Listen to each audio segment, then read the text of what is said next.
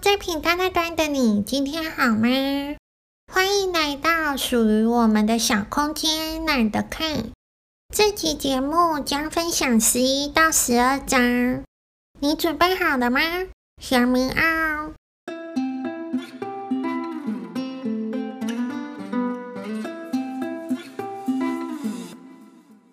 第十一章：建立企业文化。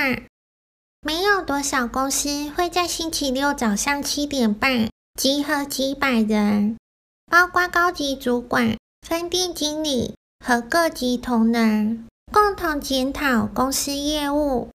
更少公司会有总裁带头喊口号，那是我最喜欢提振士气的方法。其他公司恐怕很难找出。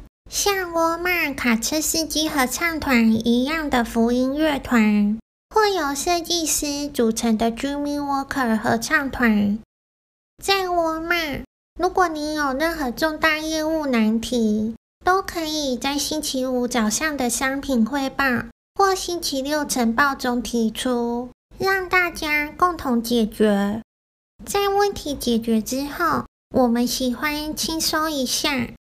我们让大家觉得像一家人，不论是带队喊口号或团队竞赛，大家都欢欢喜喜。一九八四年，公司以外的人才开始了解，沃尔玛的人的确与众不同。我认为当年的税前净利不会超过营业额的八 percent，我打赌输了。必须穿夏威夷草裙在 Wall Street 上跳呼啦舞。报纸上的新闻可真拉风。沃尔玛董事长穿着奇装异服在 Wall Street 狂舞，这种事情的确让我觉得非常尴尬。但在沃尔玛，像我这样打赌输了，就必须付出代价。大部分的人或许认为沃尔玛有个疯癫董事长，喜欢做一些奇怪的举动引人注意，但他们不知道，这是我们公司文化的一部分。我们做每一件事情都是这个样子，不管是星期六晨会、股东大会、新店开幕，或是普通的日子，我们都设法让生活变得生动有趣。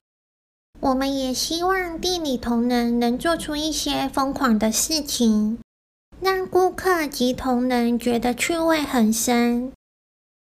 沃尔玛有些文化在小镇发展时就逐渐产生。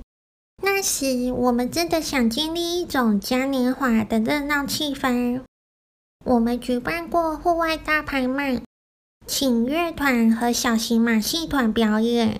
以吸引顾客前来采购，只要能天真乐趣的事情，我们都不忘尝试。当然，有时候也会把事情搞砸。公司成长之后，我们逐渐摆脱那些马戏把戏，但我们仍不忘鼓舞人们在店里制造欢乐的气氛。我们希望同仁和管理阶层共同为社区贡献心力。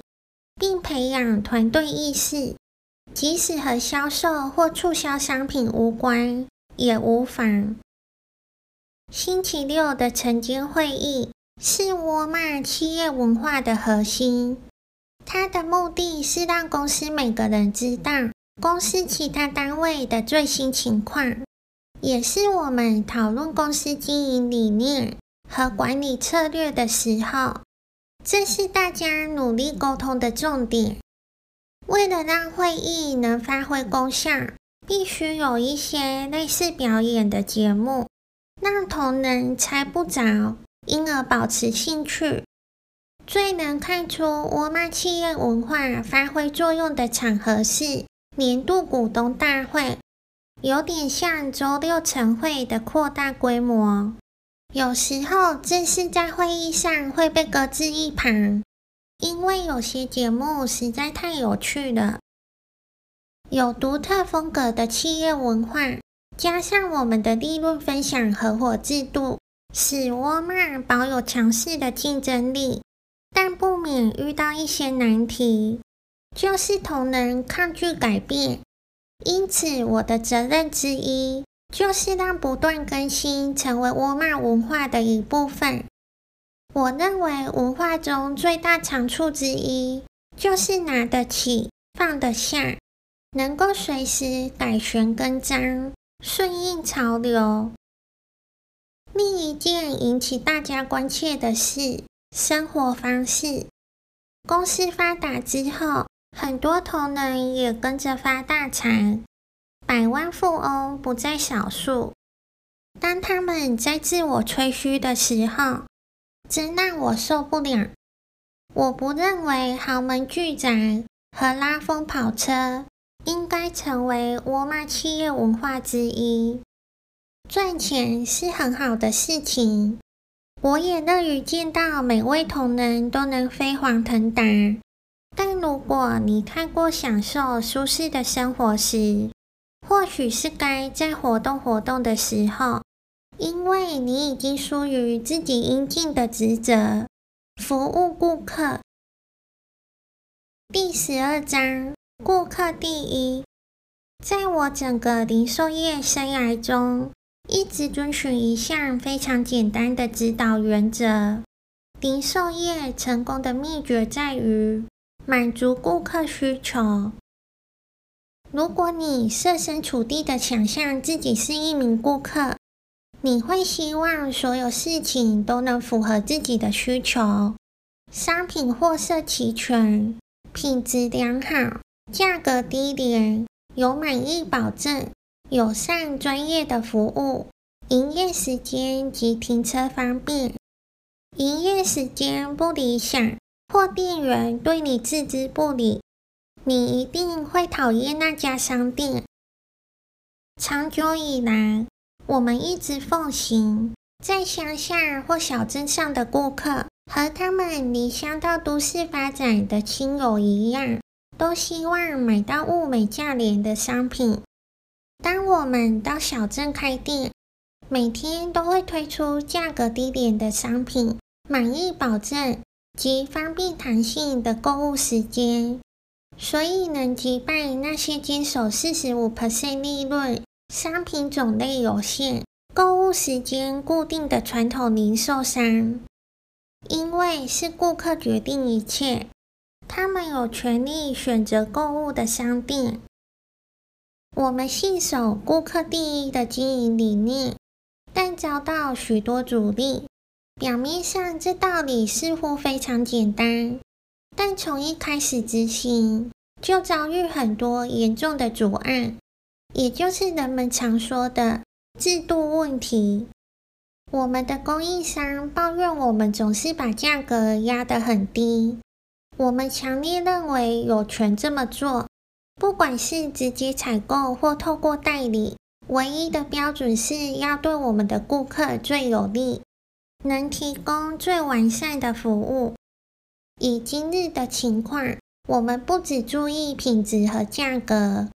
由于公司规模越来越大，我们唯有和供应商一起计算成本利润，并共同计划所有事情，才有可能生存。进步。为了达成这个目的，我们会提前让制造商知道一年后的需求，他们也必须尽可能降低成本，做出符合顾客需求的产品，如此双方才可能长久合作。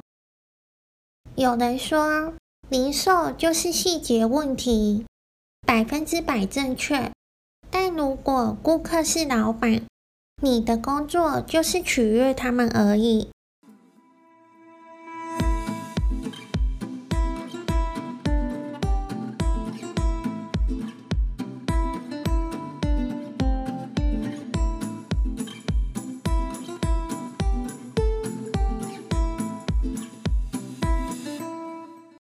期节目将分享窝骂是如何面对 Kmart 的晋级，记得准时收听哦。我是 Black，你的伴读小书童，我们下期见哦。